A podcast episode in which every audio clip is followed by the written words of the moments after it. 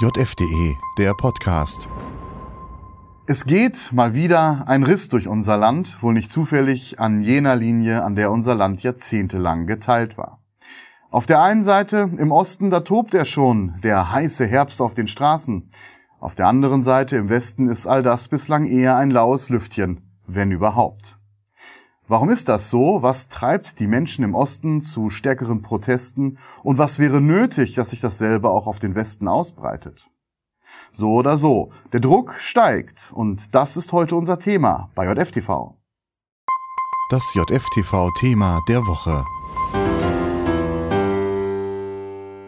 Und damit herzlich willkommen, meine sehr verehrten Damen und Herren. Herzlich willkommen auch an unsere heutige Gesprächspartnerin. Sie ist gebürtige Leipzigerin, war lange für die Grünen in der Nachwendezeit aktiv, sowohl im Bundestag als auch im Sächsischen Landtag, ist dann 2015 ausgetreten, ist heute als Politikberaterin und Publizistin tätig und wohnt in Dresden. Da ist sie uns zugeschaltet. Freut mich sehr, Sie heute bei JFTV begrüßen zu dürfen. Hallo, Antje Hemmenau. Guten Tag. Ja, liebe Frau Hermenau, Sie haben in der aktuellen Ausgabe einen Text geschrieben, der mutet so ein bisschen an wie ein tiefer Einblick in die Seele der Menschen im Osten. Sie titeln dort, es ist eine tief sitzende Wut und diese wurzele in den Erfahrungen der Nachwendezeit. Was für Erfahrungen meinen Sie und wo ist da der Zusammenhang zu den aktuellen Protesten? Ähm, die Leute haben ja, wenn sie etwas älter sind als 40, alle bewusst erlebt, wie die Deindustrialisierung ablief in den Jahren nach der friedlichen Revolution. Die 90er Jahre waren für die erwachsenen Leute hier im Osten außerordentlich schwierig. Circa 80 Prozent der Arbeitsplätze wurden ausgetauscht. Leute hatten oft keine Klarheit darüber, wie ihr Leben weiter verläuft. Die Geburtenrate ist eingeknickt. Viele sind in den Westen gegangen. Es war eine schwere Zeit. Es gab viel Depressivität. Es gab mehr Suizide. Es war eine schwere Zeit. Und daran werden jetzt sehr viele erinnert, wenn sie hören, äh, kein Gas mehr aus Russland, Notabschaltungen im Stromnetz. Also die Kommunisten haben das besser hingekriegt. Da ist ganz selten mal Stromnetz abgef abgefallen und schon gar nicht mit Ansage. Ähm, sie hören, dass ähm, Schwed geschlossen wird, die Raffinerie, die versorgt aber den ganzen Osten äh, mit Benzin und äh, den Berliner Flughafen mit Kerosin. Ähm, sie hören, dass eigentlich äh, fast alles jetzt wieder zur Debatte steht, was sie in 30 Jahren mühsam aufgebaut haben. Und das weckt den Zorn, weil die Leute schon seit langem versuchen, mit den Regierungen im Land und auch im Bund äh, zu kommunizieren. Sie machen es auf die erprobte Weise der 90er Jahre durch Demonstrationen und Spaziergänge. Sie versuchen deutlich zu machen, dass sie mit der Politik generell nicht einverstanden sind. Es geht immer gar nicht so konkret um eine Regierung oder eine Partei, sondern die gesamte Politik läuft offenkundig in die falsche Richtung. Das ist jedenfalls hier eine stark vertretene Meinung. Und das habe ich zum Ausdruck gebracht. Trotzdem schreiben Sie, diese Leute sind keine Wutbürger, wie sich die westdeutsch dominierte Medienlandschaft sprachlich geeinigt hat, sondern unterschiedlichste Normalbürger, die in den Zustand der materiellen Notwehr treten. Unter der amtierenden Regierung wird ihnen das letzte Geld aus der Tasche gezogen und das zerstört, was sie sich mit viel Mühe in den vergangenen 30 Jahren aufgebaut haben. Aber so ist es doch auch. So ist es doch auch. Die Leute haben sich vielleicht ein Haus gebaut oder gekauft und zahlen noch ab. Ähm, sie haben sich eine kleine Firma aufgebaut oder andere Sachen im Leben, Vereinsarbeit, was immer eine Rolle spielt. Ähm, wir werden durch die Inflation erleben, dass in den Kommunen keinerlei Geld mehr vorhanden ist äh, man hat ja immer einen sehr sparsamen Kurs gefahren. Die Pro-Kopf-Verschuldung sächsischer Kommunen ist äh, nur ein Zehntel oder ein Zwölftel von dem so hoch wie im Durchschnitt in Nordrhein-Westfalen zum Beispiel. Wir haben ja immer sparsam gelebt und sehr viel mehr runter geht halt nicht. Ne? Und Leute wissen das und dann fürchten sie natürlich auch einen Zivilisationsabbruch. Ja, und ich wollte ähm, allerdings auch auf den ersten Satz hinaus. Diese Leute sind trotzdem keine Wutbürger, schreiben sie, und ähm, adressieren da die westdeutsch dominierte Medienlandschaft. Wie ist denn die Rolle der Medien? Wie werden die, wie Sie sagen, westdeutsch dominierten Medien dort im Osten wahrgenommen? Und ähm, welchen Anteil haben die möglicherweise auch an den Protesten? Naja, das spielt eine Rolle. Äh, wir haben ja jetzt mehrere Jahre des Sachsen-Bashings hinter uns. Mhm. Es wurde ja ein ganzer Volksstamm hier, ein ganzes Bundesland kollektiv verhaftet, ähm, dass man hier äh, nur Nazis, Rechte und sonstige Verbrecher finden würde. Dabei ist das ein Kulturland, das seit über 1000 Jahren besteht. Das ist der erste große Missverständnis. Das zweite große Missverständnis ist, dass man ähm, Demonstrationen äh, verwirft, wenn sie von Leuten kommen, die nicht zum linken Spektrum gehören. Das ist ja absurd. Die Demonstration ist ein völlig legitimes Mittel, innerhalb einer Demokratie eine Meinungsbekundung zu machen zwischen den Wahlen. Und das wird also unterschiedlich gewichtet. Die eine Demonstration ist äh, prima, die ist demokratisch und die andere ist es nicht. Das ist absurdes Theater. Und wer das so öffentlich darstellt und damit eine ganze Bevölkerung eines Bundeslandes in die Ecke stellt, der muss sich nicht wundern, dass er dann nicht mehr ernst genommen wird für solche kindlichen Anflüge. Ne? Ist doch völlig klar. Wer kann das denn noch ernst nehmen? Die äh, Leute hier haben erlebt, dass in den Zeitungen alles Mögliche geschrieben wird, was mit der Realität nichts zu tun hat. Äh, sie können das einordnen und sie haben der früheren Regierung nichts geglaubt und zurzeit glauben sie den Regierungen auch nicht viel. Und das ist leider ein echtes Problem, denn die Demokratie ist eine freiwillige Veranstaltung und sie lebt davon, dass die Bürger sie gut finden. Mhm. Vielleicht kommt noch ein Punkt dazu. Ich möchte ein Beispiel zitieren, nämlich aktuell ein Kommentar von Gerald Traufetter zur Gaspreisbremse in, auf Spiegel Online. Er schreibt, endlich ein Signal gegen Putin und die AfD. Und im Teaser, der Vorschlag für eine Gaspreisbremse ist weder besonders gerecht noch besonders ökologisch. Trotzdem sind die Milliarden gut angelegt, denn, wie gesagt, es wirkt ja gegen Putin und die AfD. Was die Menschen für Probleme haben und ob es ihnen hilft, scheint hingegen nicht zu interessieren. Ist das vielleicht auch das als Überheblichkeit empfundene Wirken der Medien? Ähm, wie kommt sowas bei Ihnen im Osten an? Ja, Sie müssen mir nicht suggerieren, dass wir die Sachen, was die Westdeutschen oft sagen und die Medien dann transportieren, für überheblich halten. Wir erleben es hier einfach im Alltag. Ähm, wir werden dann ähm, konfrontiert mit Aussagen in den hiesigen regionalen Medien, die meistens von Leuten, die zugewandert sind und anders sozialisiert wurden, bestimmt werden als Chefredakteure ähm, dass wir auch wieder abgekanzelt werden als diejenigen, die in der Demokratie nicht angekommen sind, die den Westen nicht angekommen sind, die, äh, was weiß ich, für Leute sind. Also wenn hier nur dumme Leute leben würden, dann hätten wir nicht diese Innovationen, diese Technologien und so weiter und so fort. Also so einfach ist es nicht. Äh, sondern wir haben hier eine eigene starke Meinungsbildung. Das ist eigentlich immer so gewesen. Ähm, das war sogar zu DDR-Zeiten manchmal so. Und wenn Sie überlegen, wo die großen Proteste gelaufen sind, die dann das Regime der Kommunisten zu Fall gebracht haben, das waren Plauen, Dresden und Leipzig in der Reihenfolge. Und die sind alle drei in Sachsen. Äh, ich glaube, dass deswegen auch das Sachsenbashing gemacht worden ist. Man wollte uns von Anfang an den Mund verbieten. Es läuft ja jetzt schon seit der Finanzmarktkrise 2009 so, dass alle Krisen ausgesessen werden und sich niemand um irgendwelche wichtigen Fragen kümmert. Es wird immer nur irgendwelcher Kram hervorgerahmt, äh, mit dem wir dann uns anfreunden sollen, bis hin zu irgendwelchen Gendersprech oder solchen Sachen. Das sind unwichtige Dinge angesichts der Probleme, die anliegen. Und da hat der ältere Ostdeutsche ein feines Gespür, der weiß sofort, wenn die Hütte brennt. Hm. Allerdings ein anderer Punkt, der auch bei den Demonstrationen zutage tritt, es geht ja nicht nur um die Energiekrise, sondern ein anderer Punkt ist die ganze Thematik Russland-Ukraine. Ähm, da wundern sich viele Menschen im Westen ähm, darüber, dass es offenbar im Osten sehr starke, nach wie vor Sympathien, insbesondere auch für Russland gibt. Das wird sich in den Medien gelegentlich auch stark überzeichnet. Allerdings ähm, es ist ja auch nicht wegzuleugnen. Nun wundert man sich da. Auf der anderen Seite beispielsweise in Polen hat die jahrzehntelange äh, Situation als ja, unterdrückter Staat durch Moskau zu starken Abneigungen gegenüber Russland geführt, hat auch zu einer starken Zuwendung zu den USA geführt. In Ostdeutschland scheint es eher andersrum zu sein. Da sind nach wie vor starke Sympathien für Russland, obwohl man ähm, in DDR, zu DDR-Zeiten unter ja in Gänsefüßchen Moskaus Knute lebte.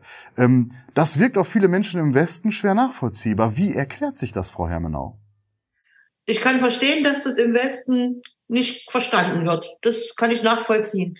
Ähm, wir haben hier nach dem Krieg äh, aber sehr stark ähm, mit ähm, den Russen zusammengearbeitet, den Sowjets eigentlich damals, war ja noch Sowjetunion. Ähm, es wurde Russisch gelehrt, ähm, ähm, man hat die Kultur aufgenommen, man hat die Sprache aufgenommen. Die Begegnungen waren gar nicht so häufig. Das wurde sehr reglementiert ähm, über den Freundschaftsclub der deutsch-sowjetischen Freundschaft oder sowas. Aber es gab eben doch, äh, es gehörte einfach zum Alltag dazu. Es gab zwei Fernsehsender in der DDR. Der eine war auf Deutsch, das Fernsehen der DDR Nummer eins. Und das Fernsehen Nummer zwei war für Freunde der russischen Sprache, meistens russische Filme mit deutschen Untertiteln. Ähm, man, es war allgegenwärtig, es war da. Viele Leute sind auch ähm, zu Einsätzen mitgefahren, die waren dann an der BAM, die haben an der Trasse mitgebaut, Ruschba-Trasse, alles. Ähm, die haben, Leute haben sich äh, verheiratet, es gab Studentenaustausche. Also es war einfach eine gelebte äh, Realität. Ne? Und ähm, das wischt man ja nicht einfach so weg. Und ähm, dann gibt es natürlich auch die Fragestellung, ob es sich der Westen und Amerika zu einfach macht in manchen Interpretationen oder ob vielleicht in Westeuropa gar nicht so genau geguckt wird. Ich glaube, ähm, dass ähm, es eigentlich so ist, dass nur die Russen und die Amerikaner verhandeln, die Europäer sitzen am Katzentisch. Ähm, deswegen haben ja auch die Ukrainer, die Polen und die anderen aufbegehrt, weil sie Angst haben, dass sie überrollt werden bei diesen Verhandlungen. Ähm, ich kann die Polen außerordentlich gut verstehen, aber das geht weit, weit, weit zurück in der Geschichte. Es ist ungefähr 100 Jahre alt, da gab es eine deutsch-russische Grenze. Ich verstehe, dass die Polen und die Balten hochalarmiert sind. Das kann ich gut nachvollziehen. Aber all das ähm, führt ja nicht dazu, dass man nicht ähm, differenziert versuchen sollte, Dinge zu beurteilen. Und das ist einfach nicht mehr möglich. Ein Putin-Versteher kommt kurz nach dem Kinderschänder. Das ist nicht in Ordnung. Also Putin und die Russen verstehen zu wollen, zumal das Problem sich nicht ändert, wenn Putin weg ist. Äh, die Nomenklatura tickt gleich. Es kommt ein anderer Name, es ist dieselbe Politik. Ähm, das halte ich für richtig. Es ist eigentlich gute Politik, dass man versucht, sein Gegenüber oder auch seinen Konkurrenten oder auch seinen Feind zu verstehen, damit man weiß, wie man selber die richtigen Züge setzen muss. Und äh, diese Diskussion wird weggebügelt. Ja, und ich finde es auch ehrlich gesagt gar nicht so schwer nachvollziehbar, wie Sie gerade geschildert haben, ähm, warum es da diese Nähe gibt. Denn ähnlich geht es ja vielen Menschen im Westen mit den USA. Da hat man eine ähnliche Erfahrung gemacht, hat Austausche gehabt, hat Filme aus den USA konsumiert. Und wie Sie richtig sagen, das geht halt auch nicht so einfach weg. Ja. ja ich habe selber, ich habe selber, ich war selber verheiratet mit einem US-Amerikaner. Ich habe eigene Einsichten in die USA, ihre Kulturgeschichte und so bekommen und ihre Mentalität. Gute Einsichten übrigens. Ja, der Austausch, den wollen wir hier vielleicht auch ein bisschen mit anregen. Ähm, was muss passieren oder was für Bedingungen müssten eintreten, damit es auch im Westen zu stärkeren Protesten kommt? Ähm, damit beschäftigen wir uns gleich. Nach einer kurzen Werbeunterbrechung, nach einem Spot sind wir wieder da. Unser Leben ist voller Symbole. Viele wirken, ohne dass wir es merken. Manche werden instrumentalisiert, um zu manipulieren. Besser weiß man, was sie bedeuten. Der neue Weißmann, das Lexikon politischer Symbole. Ein nie dagewesenes Nachschlagewerk mit vielen Hintergrundinformationen, zahlreichen Abbildungen und voller Überraschungen. Jetzt erhältlich im JF Buchdienst und überall, wo es Wissen gibt. Besser weiß man. Ja, meine Damen und Herren, das Lexikon politischer Symbole auch von mir an dieser Stelle nochmal dringend empfohlen. Ja, Frau Hermenau, äh, wie gesagt, schauen wir nun mal auf den Westen. Da gibt es solche Proteste bislang nicht. Ähm, nun hat der vergangene Winter, haben die Corona-Proteste gezeigt, dass auch im Westen ein Protestpotenzial durchaus da ist. Da gab es ja durchaus Tausende bis Zehntausende sogar teilweise in Städten wie Düsseldorf, Hamburg, Frankfurt, Freiburg etc. pp. Ähm, aktuell ist das nicht der Fall. Ähm, aktuell, wie eine Auswertung von JF Online ergab, ist es wirklich bislang ein stark ostdeutsches Phänomen. Ähm, obwohl das Kernproblem, die steigenden Energiepreise ja uns alle betreffen, es auch im Westen Gegenden gibt, in denen die Wirtschaft nun, sagen wir mal vorsichtig, nicht sonderlich floriert. Wie erklären Sie sich das, dass das im Westen bislang noch nicht äh, zu Protesten geführt hat? Zum einen sind die Proteste zu Corona, die im Westen stattgefunden haben, auch stark, ähm, ich will mal sagen, mh, mm, schwierig kommentiert worden. Ne? Man hat ja so getan, als wären das alles ganz verrückte Menschen, was überhaupt nicht der Fall ist, im großen Teil jedenfalls nicht. Man hat also diese Demonstrationen eigentlich falsch etikiert. Ich gehe davon aus, absichtlich. Hm. Das führt dazu, dass natürlich viele sagen, na nochmal gehe ich da nicht hin, dann bin ich nachher wieder so ein Outcast oder so ein Desperado und das bin ich ja eigentlich nicht, sondern ich habe ja ganz normale Ansichten. Ne? Ähm, das ist das eine. Das zweite ist, die materielle Fallhöhe ist ähm, im Allgemeinen im Westen höher als im Osten. Also hier können Sie nicht mehr viel kürzen oder geringere Einkommen machen. Da ist nicht viel Luft. Ne? Im Westen kann man noch ähm, eher mit höheren Preisen äh, sozusagen umgehen. Wenn hier Kaufkraftverluste stattfinden, ähm, dann sind die real sofort bei den Leuten da. Unser Durchschnittsalter ist höher. Wir haben mehr Rentner im ländlichen Raum, deren Kaufkraft geringer ist. Ähm, also das wächst einfach nicht in den Himmel. Ne? So ist das hier. Das kann man gut oder schlecht finden. Die meisten Leute haben sich eingerichtet. Aber wenn dieses sehr wackelige Konstrukt sozusagen oder auf Kante genähte Konstrukt gefährdet ist, dann werden die sofort alarmiert. Dann sind die sofort auf 180 und müssen gucken, wie sie ihren Lebensunterhalt die nächsten Monate und Jahre auf die Reihe kriegen. Und das ist, glaube ich, ein wirklicher Unterschied. Der zweite ist, ähm, dass jetzt hier doch viele Menschen sagen, Regierungswechsel bringt eigentlich nicht wirklich was. Ähm, die CDU erzählt denselben Quark ähm, in manchen Fragen, äh, den die Koalition erzählt. Das wird also nicht besser, ähm, sondern sie wollen einfach, dass die Regierung eine andere Politik macht. Und ähm, das finde ich hochdemokratisch. Meiner Meinung nach ist das sogar eine richtige gute gute Performance demokratisch, dass man sagt, wir wollen eine andere Politik. Also ich sage mal, ein griffiger Slogan, den habe ich auch in dem Artikel erwähnt, ist Energie statt Ideologie. Nun war bisher damit immer gemeint, und deswegen kam vielleicht auch diese Konfrontation zustande, äh, dass man eben die Pipeline aufmachen soll in der Ostsee, damit da mal Ruhe ist ne, bei dem Thema. Das ist ja jetzt geändert. Das war ja ein Gamechanger mit der Sprengung der Pipeline, egal wer es gewesen ist. Und dann ist die Frage sozusagen jetzt, aber ihr müsst trotzdem als Regierung die Energieversorgung sicherstellen. Und ihr habt seit dem 24.02. gepennt in der Frage. Und wenn ihr das Gas nicht auf die Reihe kriegt, äh, aus diesen und diesen Gründen, jetzt eben zum Schluss, man kann auch nicht mehr die Pipeline aufdrehen, ne? ähm, dann müsst ihr es eben anders organisieren. Und das andere Organisieren liegt für ganz viele normale Leute und Viertklässler mit ein bisschen Mathematikunterricht auf der Hand. Man muss alles anschalten, was Strom produziert, wenn man das Gas nicht hat. So, und da sind wir bei Atom und bei Kohle. Und es geht nun mal nicht anders. Und es gibt viele Menschen, ich glaube, die Mehrheit auch hier in Sachsen, die sagt, wir wollen so viel wie möglich erneuerbare Energien machen. Das ist nicht das Problem. Das Problem ist, dass Energie unbezahlbar und unzuverlässig ist, wenn wir jetzt nichts gegensteuern und die konventionellen stärker wieder mit reinnehmen. Die Lage hat sich geändert. Und dass die Regierung darauf nicht reagiert, das nehmen ihr die Leute hier übel. Sie sitzt es ja auf dem Rücken der Menschen aus, die mit der Inflation konfrontiert sind, die zu zwei Dritteln durch den Energiepreis getrieben wird. Ich glaube, da sind wir am Epizentrum eben jener Frage, warum das im Westen vielleicht noch nicht so massiv ist. Ähm, in der aktuellen Ausgabe haben wir eine große Reportage für Sie, meine Damen und Herren, wo wir uns verschiedene Demonstrationen anschauen, unter anderem die Großdemonstration der AfD am vergangenen Wochenende in Berlin, aber auch an anderen Orten im Osten, sowie auch ein Blick in eine westdeutsche Stadt, nämlich in Hamburg.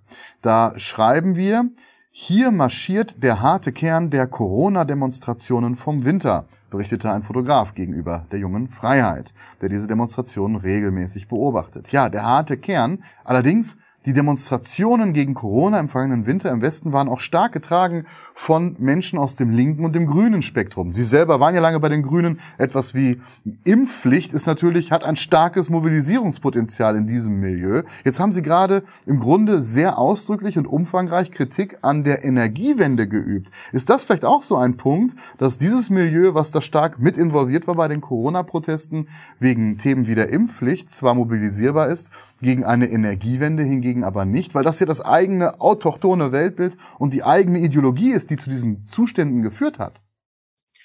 Naja, es kann eine ideologische Frage sein. Ich will auch nicht unbedingt die AfD-Proteste jetzt hochheben. Wir haben hier seit äh, Wochen, äh, nächste Woche dann wieder in Grimma, große Demonstrationen, wo Unternehmer einladen, Bürgermeister und Landräte sprechen. Ähm, am 18. ist es, glaube ich, in Grimma, ja, nächste Woche. Also ähm, in Bischofswerda, in, in Annaberg-Buchholz. Also ähm, es wehrt sich der, der Bürger das ist materielle Notwehr. Ich bleibe dabei. Es geht ja nicht um Parteien alleine, äh, ob AfD, CDU, FDP, Grüne, SPD, Link. Es ist wurscht. Es geht darum, dass offensichtlich Politiker insgesamt nicht in der Lage sind, sich mit den Realitäten zu befassen und zu realistischen Entscheidungen zu kommen. Wir haben da eine Abgehobenheit. Und ähm, das wird eigentlich moniert, aus meiner Sicht. Hm. Aber das scheint eben, wie gesagt, bislang im Westen noch nicht so viele Menschen zu mobilisieren. Ja, ähm, Ausnahme. Naja, ich glaube, ich kann da einen Grund nennen. Entschuldigen mhm. Sie, wenn ich Sie mhm. unterbreche. Gerne, gerne. Ähm, meiner Meinung nach liegt das daran, dass wir hier im Osten äh, erlebt haben, zumindest alle, die älter als 40 oder 45 sind, was es heißt, in einer Mangelwirtschaft zu leben. Und wir wollen da partout nicht wieder hin. Eine Erfahrung, die die Menschen im Westen noch nicht gemacht haben. Das ähm, ist der Punkt. Wir spotten ja öfter und sagen, na ja, es ist ihre erste Diktatur oder es ist ihre erste Mangelwirtschaft oder sowas, ne? Ähm, muss man nachsichtig sein, aber es wird sie hart treffen, wenn es so weitergeht. Sie haben vorhin die AfD ähm, erwähnt. Da nochmal ein kurzer Blick aufs vergangene Wochenende. Da fand nun in Niedersachsen eine Wahl statt. Da hat die AfD ja. sicherlich das im Niedersachsen vorhandene Protestpotenzial im Wesentlichen auf sich übertragen. Die Reaktion in den Medien ist einmal mehr, wie schon so oft, bei positiven Wahlergebnissen der AfD, Entsetzen etc. Ist auch das etwas, was im Osten zu Unmut führt, wie mit dieser Partei umgegangen wird? Schließlich ist sie im Osten, man muss es so sagen, wenn man Umfragen sieht, Wahlergebnisse sieht, im Grunde eine der großen Volksparteien. Ja, hier in Sachsen bestimmt. Ne? Die Umfragewerte sind immer zweistellig seit vielen Jahren und sie gehen mitunter immer in den äh, in das Zielfinish mit der CDU, die hier die stärkste Partei hat. Also ja, die sind hier Volkspartei. Die AfD ist äh, sehr unterschiedlich auch bewertet. Es ist auch nicht so, dass jetzt automatisch alles auf die AfD zufließt. Ähm, da müssten sie deutlich mehr inhaltlich liefern, als sie bis jetzt tun. Äh, das merken die Leute auch. Sie wählen sie bewusst als Protest, so wie sie früher die Linke als Protest gewählt haben, um der Regierung zu signalisieren, dass was schief läuft. Es gibt auch äh, AfD-Anhänger, die immer AfD wählen werden, aber das sind dann keine 30 Prozent mehr. Das würde ich mal so festhalten. Der Punkt, auf den es wirklich hinausläuft, ist eigentlich, ähm, dass die anderen Parteien sich immer unglaubwürdiger machen, je mehr sie alles, was sie nicht bearbeiten können, wollen oder dürfen, mit, äh, mit äh, Putin oder mit AfD oder so, solchen Sachen oder rechts verbrämen. Die Probleme werden dadurch nicht gelöst. Sie werden immer größer, immer schlimmer und es blutet aus den Wunden. Was soll denn das? Man kann doch die Realität nicht vertragen, nur weil gerade eine Protestpartei einen Lauf hat. Das ist ja absurdes Theater. Und äh, natürlich gibt es da immer weiterführende Konfrontationen. Das verfängt auch in den Diskussionen. Ähm, es ist eben auch nicht gerade sehr ähm, vertrauensbildend, wenn Regierungsparteien immer wieder mit Spitzenpolitikern nicht mit einem oder einer, sondern in Reihe weg aufwarten, die eine begrenzte Ausbildung haben, wenn ich das mal so sagen darf. Ähm, hier in Sachsen legen wir immer viel Wert auf die Berufsausbildung, auch auf die duale, nicht nur auf die akademische. Ähm, und das ist hier befremdlich. Also ich selber habe zwei akademische Abschlüsse, ähm, weil es eben nötig war, sich anzupassen nach der Wende. Ne? Alles gut. Ähm, und ähm, das ist eine Frage, die hier durchaus auch eine Rolle spielt, wenn dann Entscheidungen getroffen werden, die wirklich kilometerweit am Alltag vorbeigehen. Ja, allerdings, ähm, vielleicht ist ja auch das so ein Punkt, wo dann, wie wir eingangs mal hatten, wo vielleicht eine Brücke gebaut werden könnte. Ja. Sie haben ja, ähm, obwohl sie von den Grünen stammen, auch mal mit der AfD das Gespräch gesucht, wurden dafür dann auch kritisiert. Ähm, ich suche auch weiter das Gespräch. Ich bin da nicht ablehnend. Ja, ist allerdings sind Sie da die Ausnahme, nicht wahr? Wäre das nicht vielleicht ein ich Weg? Weiß, mir wird das bewusst gemacht. Wäre das nicht vielleicht ein Weg, wie man auch zwischen diese ja nach wie vor vorhandenen ähm, Risse zwischen Ost und West überbrücken könnte, dass man eben mit den in Ostdeutschland, auch wenn es dann eben eine AfD ist, ähm, momentan stark gewählten Parteien, äh, vielleicht etwas anders umgeht, als das in den, wie Sie sagen, westdeutsch dominierten Medien der Fall ist? Na, ich habe das Gefühl, das ist so ein Mechanismus, der immer stattfindet. Alte Grüne haben mir erzählt, wie sie am Anfang ausgegrenzt worden sind, in Westdeutschland damals. Ähm, dann habe ich erlebt, wie die Linke ausgegrenzt wurde. Ich war da übrigens auch nicht unschuldig, aber jünger, es sei mir bitte verziehen. Ähm, und äh, ich erlebe jetzt, wie die AfD ausgegrenzt wird. Die Mechanismen sind immer dieselben. Es gibt ein paar, die sich für, das, für, den, für den Kern der Macht halten. Äh, und das war eigentlich früher immer zwischen CDU, SPD und FDP hin und her gerollt. Dann haben sich die Grünen reingearbeitet. Jetzt haben sie da auch ein paar Stecker in der Hand. Ne? Ähm, und äh, und äh, jetzt, die Linke hat es meiner Meinung nach nicht geschafft, obwohl die sogar Ministerpräsidenten stellt. Ich glaube, die Linke ist als Modell mittelfristig weg. Und jetzt ist die Frage, was mit der AfD wird. Also die Grünen haben sich erfolgreich in diesen zentralen Machtkern Deutschlands reingearbeitet. Ne? Und bei den anderen beiden steht es irgendwie noch aus. Das ist so ein bisschen der Punkt.